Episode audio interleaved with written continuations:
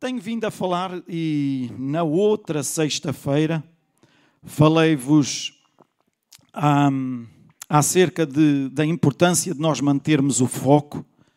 Depois, no domingo passado, falei acerca da importância de reconhecermos Jesus no meio das tempestades. Quem esteve cá, recorda-se? Amém? E hoje eu gostaria, para concluir, falar-vos acerca da importância de nós termos uma atitude de força, coragem e firmeza. E é muito importante que nós possamos ter uma atitude de força, firmeza e coragem no nosso caminhar. Porque a nossa atitude irá determinar muitas das coisas que alcançaremos ou não. Amém? Alguém me dizia sobre uma questão e dizia: Ah, é muito importante o Jorge estar com essa atitude, porque isso vai ajudar em muito. E eu dizia: É verdade, a nossa atitude em relação a tudo na vida, mas em relação às coisas de Deus, ainda mais é tão, tão importante, porque não só nos leva a nós a chegarmos a um lugar melhor, como diante das outras pessoas demonstramos o Deus que nós temos. Amém? Amém? Então, em Provérbios 23, versículo 7, diz o seguinte: Porque como imaginou na sua alma, assim é. Ele te dirá: come e bebe, mas o seu coração não estará contigo. Sabemos que aquilo que nós pensamos, aquilo que está dentro da nossa mente, nos nossos pensamentos, acaba por se refletir nas nossas ações, certo? Amém? E, inclusive, sabemos que a, a nossa boca fala daquilo que o coração está cheio, ou seja, daquilo que está cá dentro. Dificilmente nós iremos refletir ou iremos ter a, a, ações que reflitam uma coisa diferente daquilo que está cá dentro. Certo? Amém? Então nós precisamos de saber uma coisa. Nós não conseguimos mudar a sociedade, nós não conseguimos mudar e agora deixem-me pôr no lugar das esposas. Vocês não conseguem mudar o vosso marido. Podem dar uma ajuda, mas vocês não o mudam. Maridos, vocês não mudam as vossas mulheres. Não conseguem. Podem dar uma ajuda, mas não as mudam. E eu já lá vou chegar. Não podem mudar as leis do vosso país também, mas há uma coisa que vocês podem fazer. Eu posso mudar-me a mim próprio e tu podes mudar-te a ti próprio. E isso ninguém te pode impedir, a não ser tu próprio. Amém? Então, eu posso mudar-me, tu podes mudar-te. Filipenses 2,5 diz: De sorte que haja em vós o mesmo sentimento que houve também em Cristo Jesus. Quando tu mudas por causa da palavra de Deus, todas as coisas do teu universo começam a mudar. E aí sim nós começamos a ser influência, aí sim nós podemos contribuir para a mudança daqueles que estão à nossa volta. Mas, em primeiro lugar, nós precisamos mudar-nos a nós próprios. E Romanos 12, 2 diz o seguinte. E hoje eu vou ler muitos versículos, eles vão estar aqui projetados. Uh, os irmãos, se quiserem abrir as vossas Bíblias, mas poderão ler aqui também na projeção mas em tudo eu quero basear-me na palavra de Deus. Eu não quero dizer coisas muito bonitas aqui nesta manhã, não tenho nada contra quem o diga, mas eu quero simplesmente basear-me naquilo que está escrito na palavra de Deus, porque é a palavra de Deus que nos muda e que nos transforma. Amém? Então diz em Romanos 12, 2: Não vos conformeis com este século, com este mundo, mas transformai-vos pela renovação da vossa mente para, ou do vosso entendimento. Para quê? Para que experimenteis qual seja a boa, agradável e perfeita vontade de Deus. Quem é que não quer viver na boa, perfeita e agradável vontade de Deus? Quem é? Todos nós queremos viver a boa, perfeita e agradável vontade de Deus. Queremos, então devemos transformar-nos, não nos devemos conformar com as coisas deste mundo ou com o sistema do mundo, com a forma como as pessoas que não conhecem a Deus vivem, mas renovarmos a nossa mente, o nosso entendimento através da palavra de Deus e agirmos, termos atitudes de acordo com a palavra de Deus e não de acordo com as orientações das pessoas que não conhecem a Deus. Amém? Quando estamos a enfrentar adversidades, quando estamos a enfrentar lutas, quando estamos a enfrentar situações que chegaram à nossa vida e que muitas vezes Satanás insiste em manter como uma força contra nós, nós precisamos de saber que podemos mudar. Isaías 26, 3 diz: Tu conservarás em paz aquele cuja mente está firme em quem? Em ti. Porque ele confia em ti. Então nós precisamos de ter um propósito firme. Ouçam, firme. E firme é firme mesmo. Não é um propósito que nos leva a tomar atitudes de uma certa, com uma certa orientação num dia, no outro dia já estamos conforme o vento, ou conforme o sol, ou conforme a chuva, ou conforme a disposição daqueles que estão à nossa volta. Nós não somos guiados por essas coisas, nós somos guiados por aquilo que a palavra de Deus diz e orientando a nossa vida com a palavra de Deus, nós conseguimos ter um propósito firme. Ouçam, propósito firme. 1 aos Coríntios 2,16 diz, e para aqueles que dizem, ai, mas eu não, eu sou fraco nessa área, eu não consigo, eu, eu deixo-me levar. Ouça, 1 aos Coríntios 2,16 diz, porque quem conheceu a mente do Senhor para que possa instruí-lo? Nós, porém, temos a mente de. Digam lá mais alto. Cristo. Então não digas, ah, eu sou fraco nessa área eu sou fraco nessa matéria, eu não consigo afirmar-me, porque vem aquele meu colega e diz isto e aquilo, e eu deixo-me logo levar. Vem o meu vizinho e diz-me, e eu, ah, pois é, tem razão, é verdade. Não, ouçam, tu tens a mente de Cristo. Amém! Nós temos a mente de Cristo. Nós muitas vezes parece que esquecemos aquilo que alcançamos através da nossa salvação. E focamos-nos apenas, salvação, ok, tenho Jesus, um dia eu sei que vou estar na eternidade com Ele. É importante, é extraordinário, mas não é apenas isso. Amém! Não é apenas a certeza de que um dia estaremos a eternidade junto do nosso Pai. A salvação é um pacote que tem muitas mais coisas. Amém! Então nós temos a mente de Cristo. Aquilo que tu pensas hoje é o resultado das experiências que tu tiveste em toda a tua vida. Tu até podes dizer, ah, o mundo está diferente, ou o mundo era diferente antigamente, agora está diferente.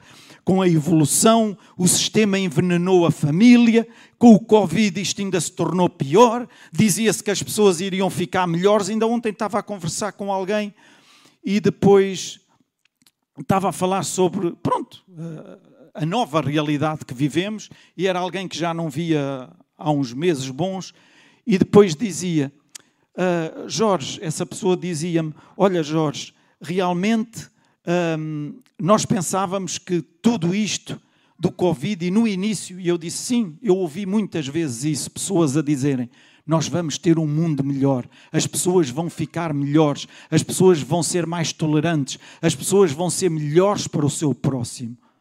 Estamos a ver isso?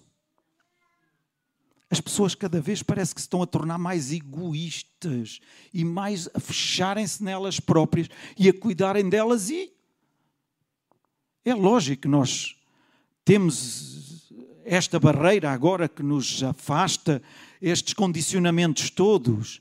Ouçam, mas mais do que nunca nós devemos perceber e entender que a nossa vida está nas mãos de Deus e que sem Ele, nada, nada. No início as pessoas, meu Deus, isto é o fim. E, e, e essa pessoa dizia-me, ai, os meus colegas, inclusive, até disseram, o mundo vai acabar. O mundo vai acabar, porque é uma situação que, onde é que nós imaginávamos e quem tem família espalhada pelo mundo inteiro, falar com uma num continente, com outra noutro continente, com outro, e exatamente a passar-se as mesmas coisas. temos que andar de máscara, temos que fazer isto, temos que não. Eu, pelo menos a mim, nunca passou na cabeça que viesse a acontecer uma coisa deste género, nos tempos que vivemos. Mas estamos a viver esta situação. Será que não conseguimos entender e perceber que, na verdade, a nossa vida depende mesmo de Deus? E que estamos nas mãos de Deus? Como é que as pessoas ainda continuam a ser tão. A olhar tanto para dentro delas e a pensar que se conseguem alguma coisa é porque realmente elas são muito boas? Oh, meus irmãos, a nossa vida depende dele. Amém. Mas devemos perceber que quando estamos nas mãos dele, de Deus, nós conseguimos muito, muito. Mesmo que alguns à nossa volta digam que não consegues, nós conseguimos. Não é por causa da nossa força, não é por causa da nossa capacidade nossa, mas é por causa da capacidade e da força de Deus em nós. Amém. Amém. Os tempos podem ter mudado. Podem. Mas a palavra de Deus não mudou. Os tempos mudaram, mas Jesus é o mesmo ontem, hoje e para sempre. Amém! Os tempos mudaram, mas Jesus é o mesmo ontem, hoje e para sempre. Amém? Os sistemas, os costumes, eh, as coisas podem ter mudado, podem ter alterado, podemos ver coisas diferentes nos dias de hoje. Mas Jesus continua a dizer: Eu sou o mesmo de ontem, de hoje e para sempre. E Ele nunca mudará nem a Sua palavra. Amém. Portanto, nós que somos cristãos, devemos entender que as nossas atitudes, por causa das verdades da palavra e do Espírito Santo que imputou dentro de nós, determinam o nosso sucesso ou o nosso fracasso. E depende das atitudes que nós temos. Mas se elas são imputadas pela por aquilo que a palavra de Deus e o Espírito de Deus que está dentro de nós coloca esse input nas nossas atitudes, então elas vão determinar o nosso sucesso. Amém! Alguns têm problemas em falar na palavra sucesso. Sucesso não é o sucesso do Pedro, do Tiago, da Paula, do Jorge. Não, é o sucesso de Deus na vida do Pedro, na vida do Tiago, na vida da Paula, na vida do Jorge. Amém! Agora, se tu não deixas que esse input cause a diferença dentro de ti, tu vais ter atitudes que te vão destornar desse sucesso que Deus tem para ti. Amém.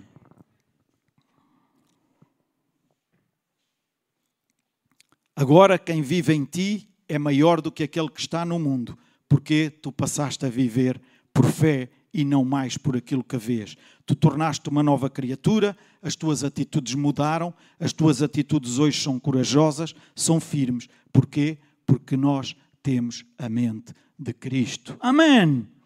Então, és ou não controlado pelas crises do mundo? Não. Certo? Ah, mas as crises afetam-nos ou não? nós vivemos neste mundo ou vivemos num mundo à parte? Não, nós vivemos neste mundo. Nós sofremos o impacto das crises, de todas estas coisas que surgem. Mas nós não somos controlados por essas crises, por essas situações. Amém!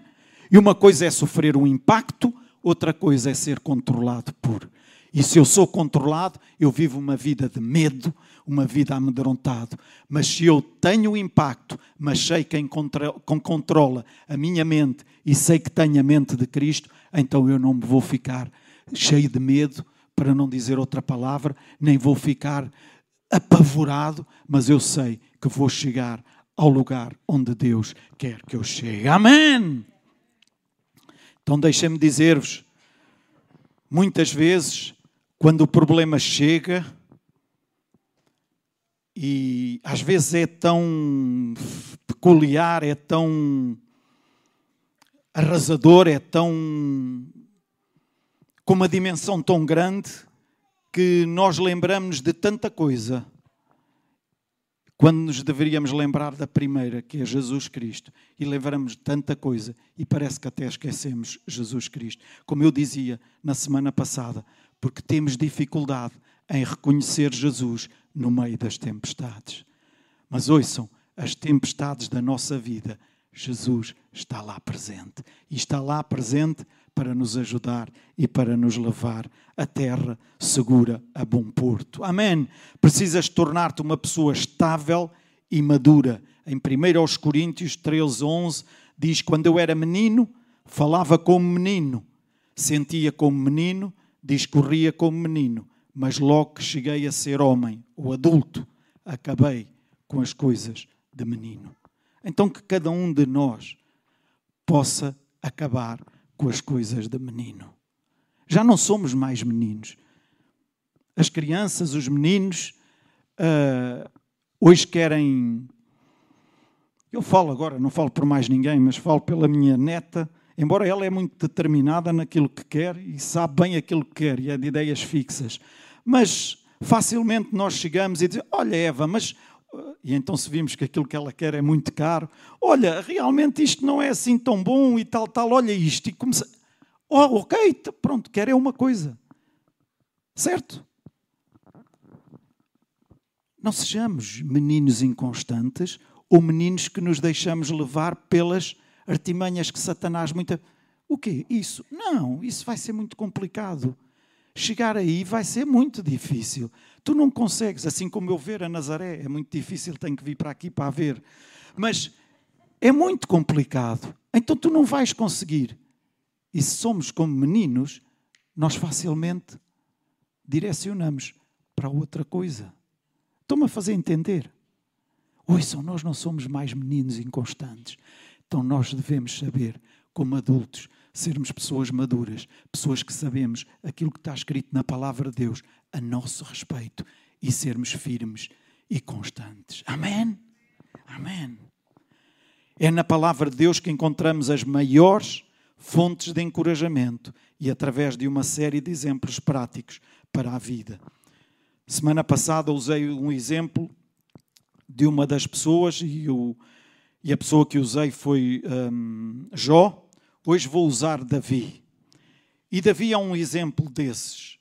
Uh, Davi, ou seja, nos tempos de Davi, nos tempos em que Davi vivia, o rei Saul tinha um exército, sabem de quantos milhares de homens fortes e valorosos? 45 mil. Anotem isto, fiquem aí na vossa memória.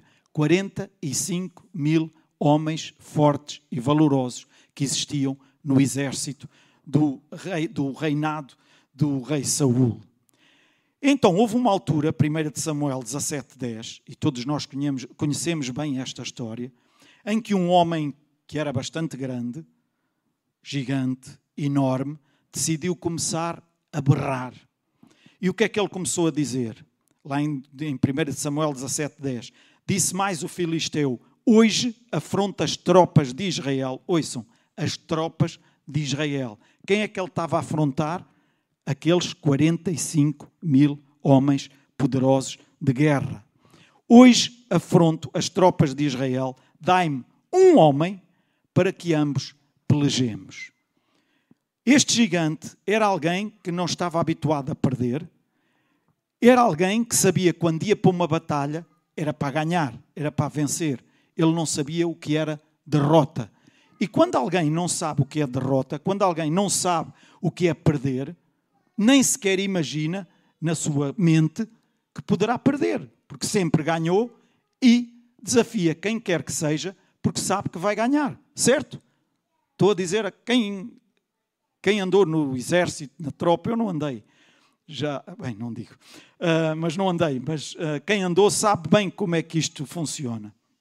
Então, este, este gigante não saberia de forma alguma como é que poderia alguma vez perder uma batalha.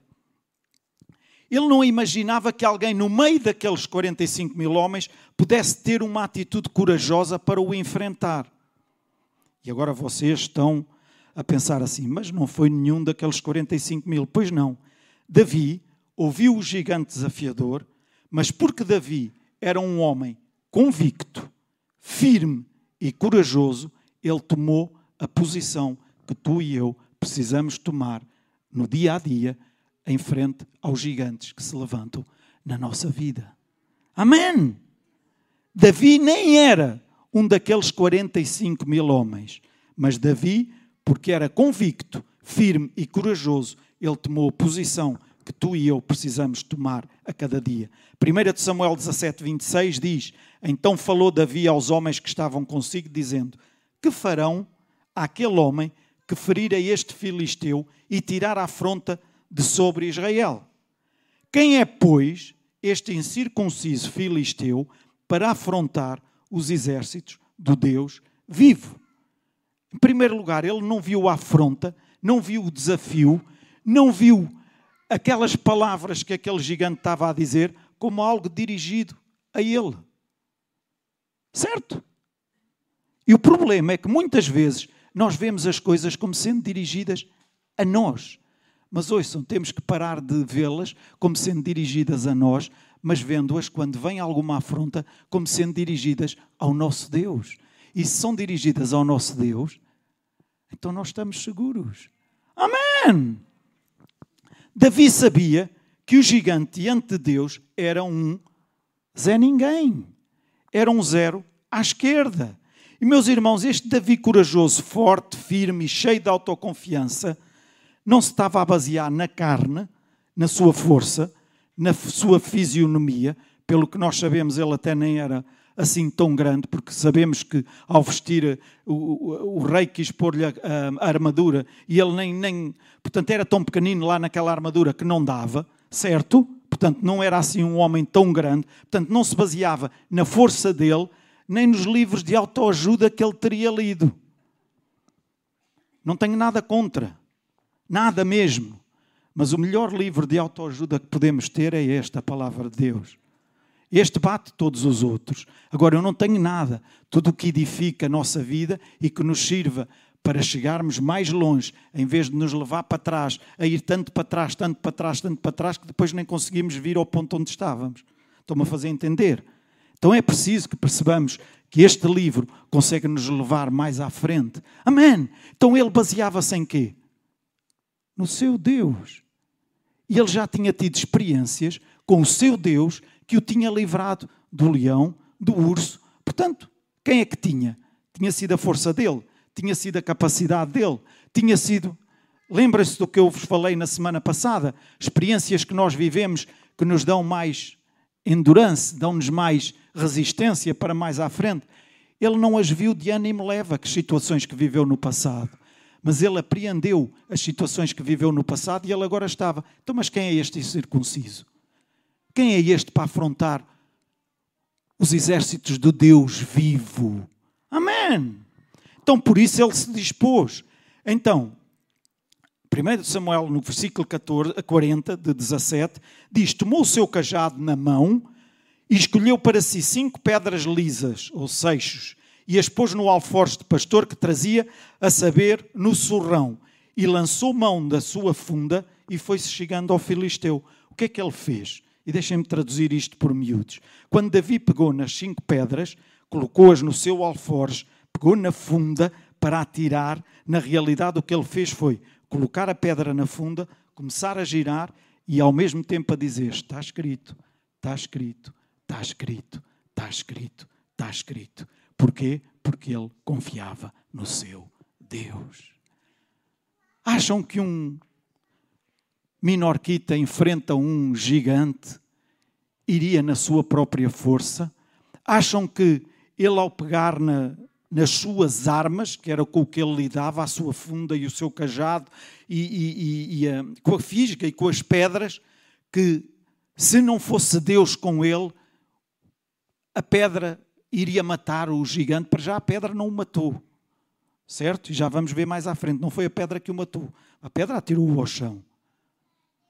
Ele acabou por o matar com a própria arma do gigante. Alô? Ele tinha um propósito firme e ele sabia em quem confiava. Amém. Versículo 45: Davi, porém, disse ao filisteu: Tu vens contra mim com espada, com lança e com escudo.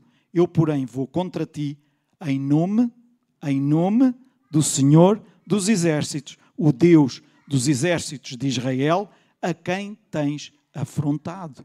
Ouçam, o que é que nós percebemos? Quando algum inimigo teu, ele está a ser inimigo do teu Deus. Quem é teu adversário é adversário do teu Deus. Amém! Isso dá-nos uma confiança, dá-nos uma. Olha, deixem-me dizer, dá-vos o código postal para chegarem logo mais à frente e vencerem a batalha. Amém! Se tu tens sido afrontado, quem está a ser afrontado é Deus. E quando nós tomamos atitudes baseadas nisto, nós vamos corajosos, sem problema nenhum, porque sabemos o quê? Isto está a querer afrontar o meu Deus, o Deus a quem eu sirvo, o Deus que é o meu Pai, a quem eu pertenço. Ah, então isso não vai conseguir vencer, porque é o meu Deus. Amém! Amém! Ou então nós temos um Deus muito pequenino, um Deus muito limitado. E se o colocarmos dentro de uma caixinha e só pode agir em conformidade com o tamanho da caixa onde nós colocamos Deus, então aí nós poderemos tomar as atitudes que não são as melhores. Alô? Amém?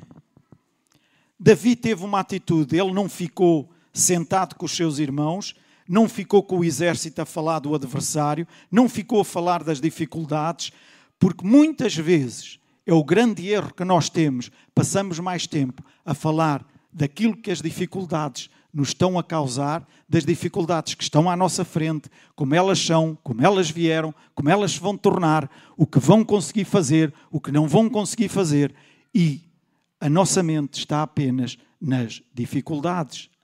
Alô? Sonhamos com as dificuldades, confessamos as dificuldades. Ai, não podemos falar? Podemos falar. Mas logo a seguir, sabermos que Deus está acima dessas dificuldades.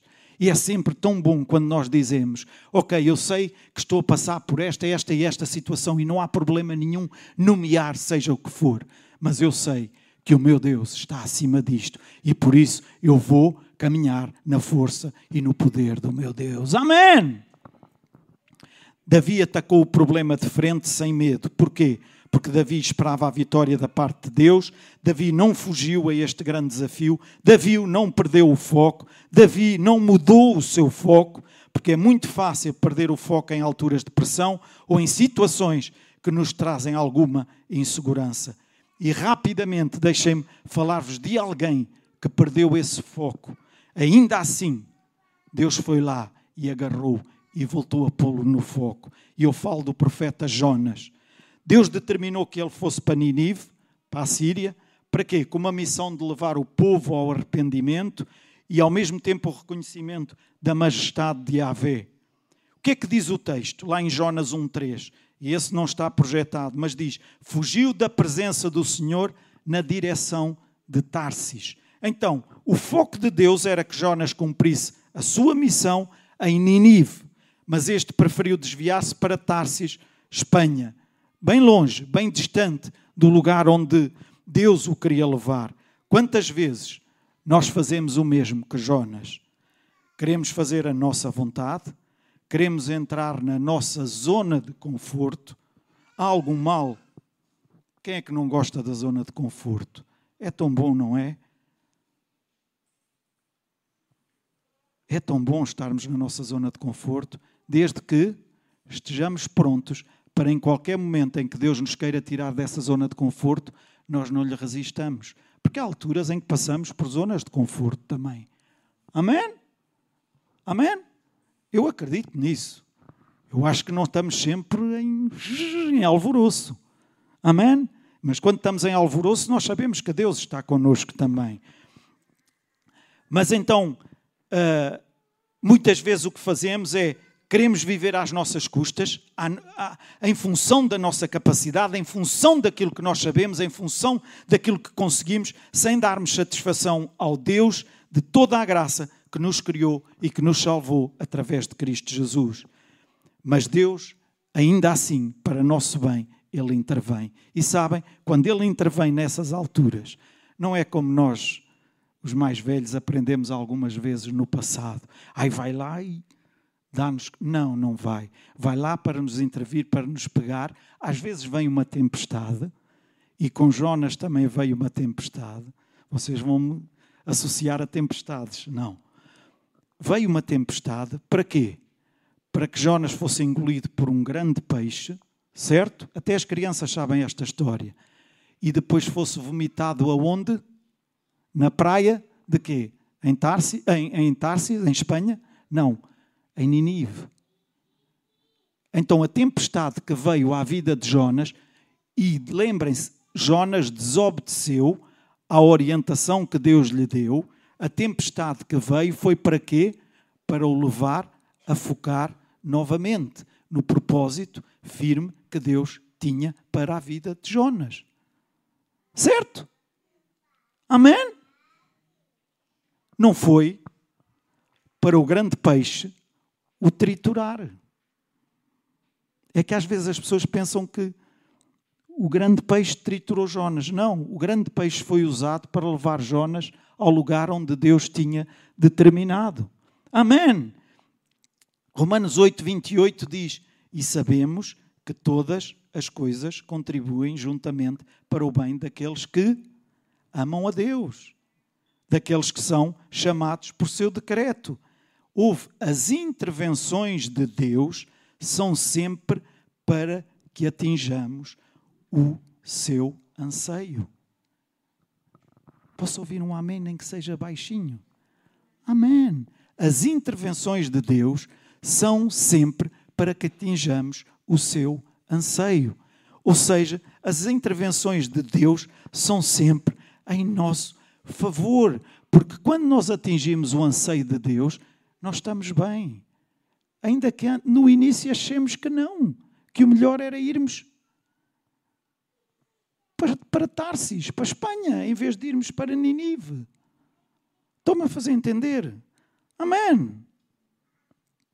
Então, como Deus Pai, ao mandar aquela tempestade, foi para o levar ao propósito que Deus tinha para Jonas. Meus irmãos, existe um Deus poderoso e vivo, vivo, e quando Pedro há bocadinho, uh, antes de falar sobre a oferta, e falava sobre Deus, sobre Jesus estar vivo, ouçam, meus irmãos, isto marca tanta, toda a diferença na nossa vida. Jesus está vivo. Amém. Jesus está vivo. Ouçam isso, Jesus não está vivo apenas quando nós estamos aqui na casa de Deus. Jesus está vivo quando nós estamos na praia, quando estamos na piscina, quando estamos no trabalho, quando estamos no meio do trânsito, quando estamos na escola, quando estamos no meio da confusão, quando estamos no meio de uma vizinhança que não se pode aguentar. Jesus está vivo sempre. Amém.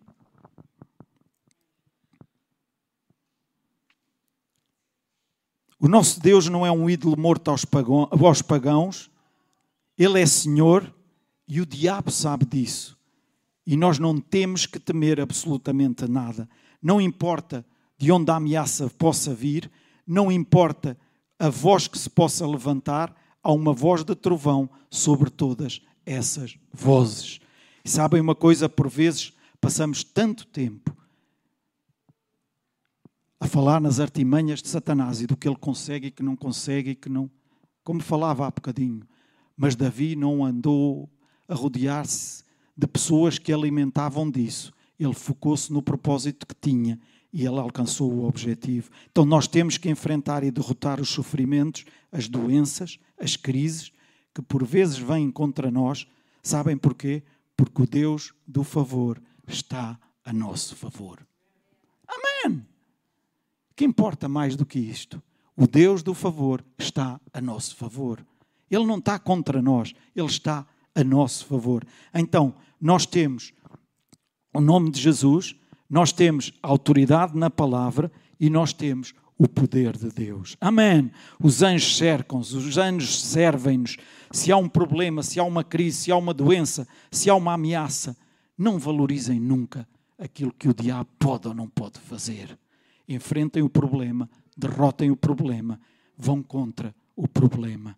Eu e tu, nós somos vitoriosos em nome de Cristo Jesus. Zacarias 4:6 diz: "Não é por força nem por violência, mas pelo meu espírito", diz o Senhor dos exércitos. Salmos 62, 11. Uma vez falou Deus, duas vezes ouvi isto. Que o poder pertence, que o poder pertence, já está projetado, portanto não vos vou perguntar. O poder pertence a Deus. Amém. O poder pertence a Deus. Então, não se deixem iludir com as artimanhas de Satanás, dizendo que o poder já é menor, que o poder já não é o mesmo.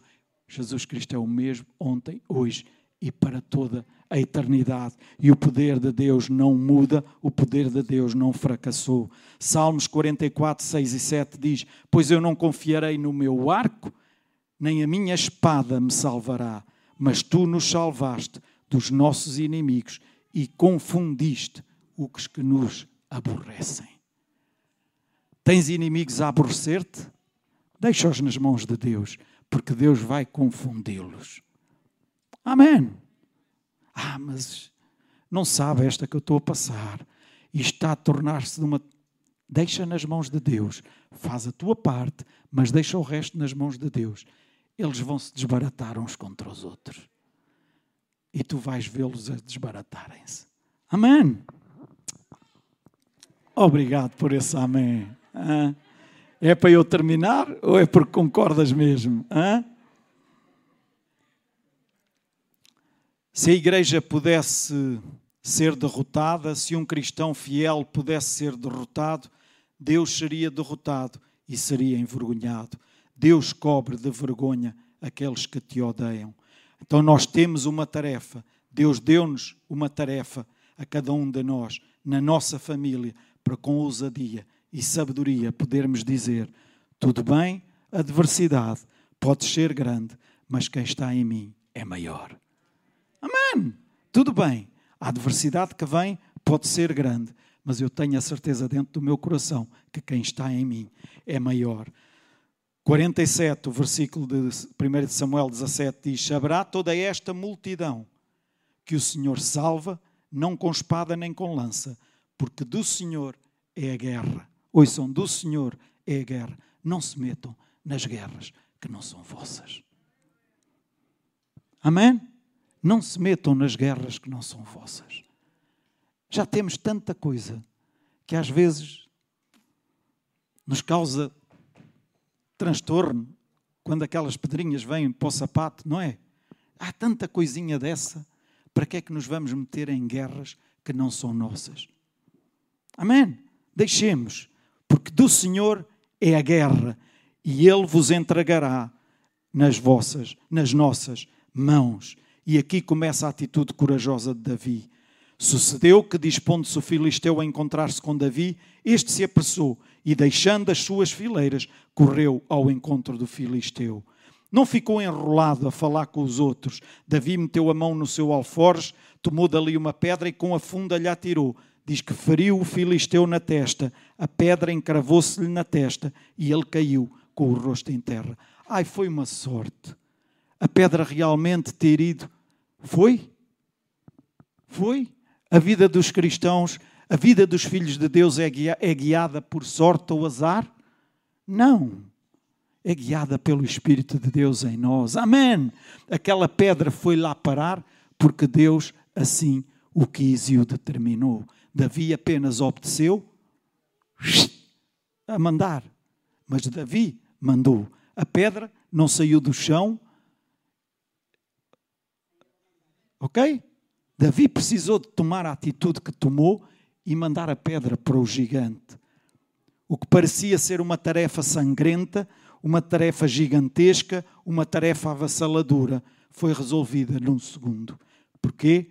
Por causa do poder de Deus. Todos estavam esperando um conflito sangrento, um conflito longo, mas Deus completou rapidamente e definitivamente o problema. Então, o poder de Deus substitui, notem, as nossas fraquezas na carne. O muito de Deus substitui o pouco que tu possas ter hoje. Porque as nossas armas são espirituais, são poderosas para destruir todas as fortalezas e todos os sofismas. As nossas armas são poderosas em quem? Em Cristo Jesus. O poder de Deus torna obsoleto todo e qualquer gigante desta terra. O poder de Deus torna obsoleto ou sem força qualquer poder desta terra. Venha Ele de onde vier, tenha Ele a origem que tiver. 51. Pelo que correu Davi e lançou-se sobre o filisteu, tomou-lhe a espada e desembanhou-a e o matou, cortando-lhe com ela a cabeça, vendo os filisteus que era morto o seu herói. Pernas para que te quero. Fugiram. Vejam, o gigante estava caído, não estava morto, até que Davi fosse lá pegar na espada dele. Estava desmaiado, estava-lhe a dar o chelique. E muitas vezes, os gigantes que se levantam à nossa volta, quando nós tomamos uma atitude, eles ficam meio, esta palavra não deve existir, mas eu vou criá-la, chelicados. Ok? Ficam com o chelique, mas ainda ficam ali a, é como as lagartixas, quando em criança fazíamos. Cortávamos-lhe o rabo e, hein? e, o rabo ficava ali, não é? Nós precisamos de levar o trabalho até ao fim. A tarefa que Deus nos deu, nós precisamos de levá-la até ao fim. O que Deus faz, Deus impõe terror aos nossos inimigos, Deus impõe pânico aos nossos inimigos, Deus aterroriza os nossos inimigos e armas forjadas não prosperarão contra nós. A língua que ousar contra ti em juízo, tu a condenarás. É a tua herança, é o teu direito. Não temas, porque o Senhor é contigo. Amém. O Senhor é contigo. Deus deu-nos esta tarefa. Deus deu-nos a tarefa de confrontar os gigantes. Se Ele abriu o Mar Vermelho, se ele abriu o Rio Jordão, ele derrubou muralhas de Jericó, ele esteve na fornalha com Sadraque, Mesaque e Abdenego, ele esteve na cova dos leões com Daniel. Porque é que ele não dá saída onde nós achamos que não há saída? Amém. Por vezes nós complicamos porque nós não conseguimos ver saída. E as vozes que se levantam à nossa volta estão constantemente a dizer-nos que não há saída. Mas ouçam, onde não há saída, Deus está pronto para nos dar o livramento e a saída. Amém. Amém. Deus faz do pouco muito. Amém. Deus faz do pouco muito. E sabem, não é com a nossa força, não é com o nosso intelecto, não é com a nossa educação cultural, não é com todas as coisas que nós possamos ter apreendido. É importante? É. E isso não devemos menosprezar. Mas não é isso que nos dá a vitória. A vitória é, e a saída é Deus que nos dá. E a nossa confiança nunca deve ser posta noutra coisa a não ser no nosso Deus. No dia da adversidade, Deus faz do pouco muito. No dia da adversidade, Deus faz do pouco muito. Salmos 50, 15, eu estou a terminar. Diz: Invoca-me no dia da angústia, eu te livrarei e tu me glorificarás. Invoca-me no dia da angústia. Não te escondas, não baixes a cabeça, não fiques com medo, não te atemorizes, não te acanhes. Invoca-me no dia da angústia, eu te livrarei e tu me glorificarás. Amém. Se tu pedires, tu receberás. O que tu ligares na terra será ligado nos céus. O que desligares na terra será desligado nos céus. Temos que fazer a nossa parte até que nós enfrentemos, no seu nome, todas as adversidades da vida. Ele é o El Shaddai, o Todo-Poderoso. Ele é Emmanuel, Deus conosco.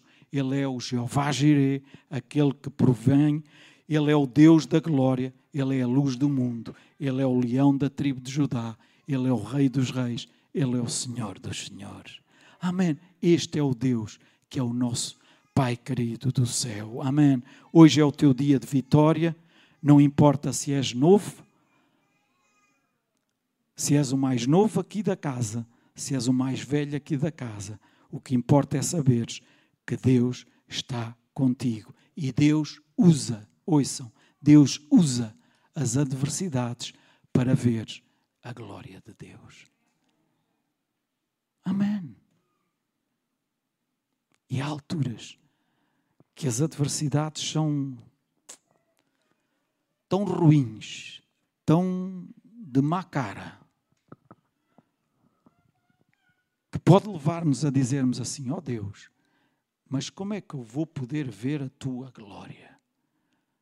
Não sou eu que o digo, é a palavra de Deus que diz. E se a palavra de Deus diz, tu vais ver a glória de Deus. Amém! A adversidade pode ser daquelas mesmo ruim. Ruim, mesmo ruim. Ela atingiu-te, ela está a atingir-te, tu vais ver a glória de Deus. Amém, amém. Pedi ao grupo de louvor que fizesse o favor de subir e vou terminar com, esta, com este exemplo. Isto não é nenhuma história, é um exemplo. Vocês sabem como é que a águia mãe, quando tem os seus filhotes dentro do ninho, como é que ela faz em determinada altura, ou seja, ela durante o início, depois deles nascerem, a águia vai, mata o animal, pega na carne, traz para os filhotes lá para o ninho e dá aos filhotes para eles comerem. Faz isto toda a vida? Não. A águia mãe não, senão deixávamos de ter, não é? Portanto, chega a uma certa altura em que a águia mãe vira-se para os seus filhotes e diz: Olha, tu nasceste para ser grande, tu nasceste para confrontar os ventos da terra Tu nasceste para poderes olhar o sol. Tu nasceste para sair deste ninho. Tu não nasceste para continuar aqui no ninho, sempre debaixo das minhas asas. Tu nasceste para enfrentar a vida conforme o pai e a mãe estão a enfrentar agora. Então o que é que a águia mãe faz? A águia mãe, ainda que o filhote diga: Não, mas eu estou aqui tão confortável no ninho tu trazes uma comida aqui. Eu estou bem aqui no ninho. Eu não quero sair do ninho. Eu fico bem aqui. Um parênteses, quantas vezes? Oh Deus, não, não, não permitas, não, eu não preciso disso. Deixa, eu estou bem aqui, eu estou bem, eu estou bem, eu estou confortável. Não, não, não, não quero aprender mais nada. Não, mas Deus diz: Não, mas tu tens que crescer, senão vais ficar raquítico. Senão vais ficar com o braço mais encolhido. Com... E a mãe águia diz para os filhotes: Não, vocês vão ter que crescer, vocês vão ter que aprender, vocês vão ter que. E sabem o que é que ela faz? Com o bico, eu não tenho bico, sou pinto, mas não tenho bico. Com o bico, empurra os filhotes do ninho lá no penhasco e, e eles e vêm por aí abaixo. Mas ela fica atenta a ver se eles abrem as asas. Se eles não abrem as asas, a águia mãe vem, apanha-o e traz-lo de volta ao ninho. E faz isso uma, duas, três, quatro, cinco, seis, sete, as quedas livres que forem necessárias, até que o filhote abre as asas e começa a bater e começa a voar. E nesse momento, a mãe, a águia mãe, liberta e deixa-o ir. Porque agora chegou o momento dele voar, desse filhote voar, pelas asas dele, começar a voar e alcançar aquilo que está destinado a alcançar. Deus, nesta manhã, quer que tu saias do ninho ah, mas está a dizer eu não estou em ninho nenhum. Eu já estou a voar. Provavelmente Deus quer que tu comeces a voar mais alto. Deus quer que tu consigas ir voar mais alto para ir ter outras vistas, chegar a outros lugares, chegar mais longe. Se estás no ninho, deixa-te cair do ninho, porque tu não vais esparramar-te no chão porque Deus vai te segurar e vai permitir que as tuas asas comecem a abrir para que tu possas voar. Mas liberta-te Deixa que aquilo que te aprisiona, que te impede de seres aquilo que Deus quer que tu sejas, deixa isso de lado. Liberta-te disso e sê aquilo que Deus quer que tu sejas. Amém. Ai, mas eu estou de mal com a vida por causa disto e daquilo e daquele outro.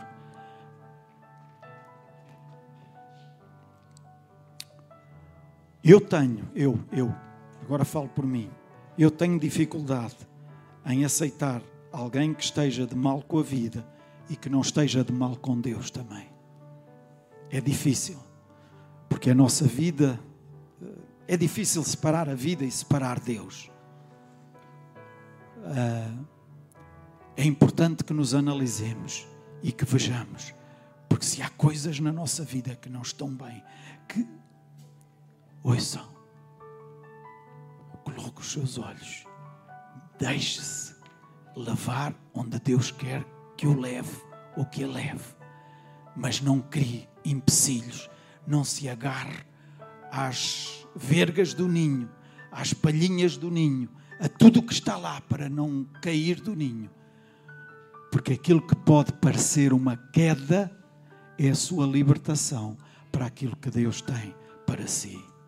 Aquilo que pode parecer uma queda é uma libertação para aquilo que Deus tem para a sua vida.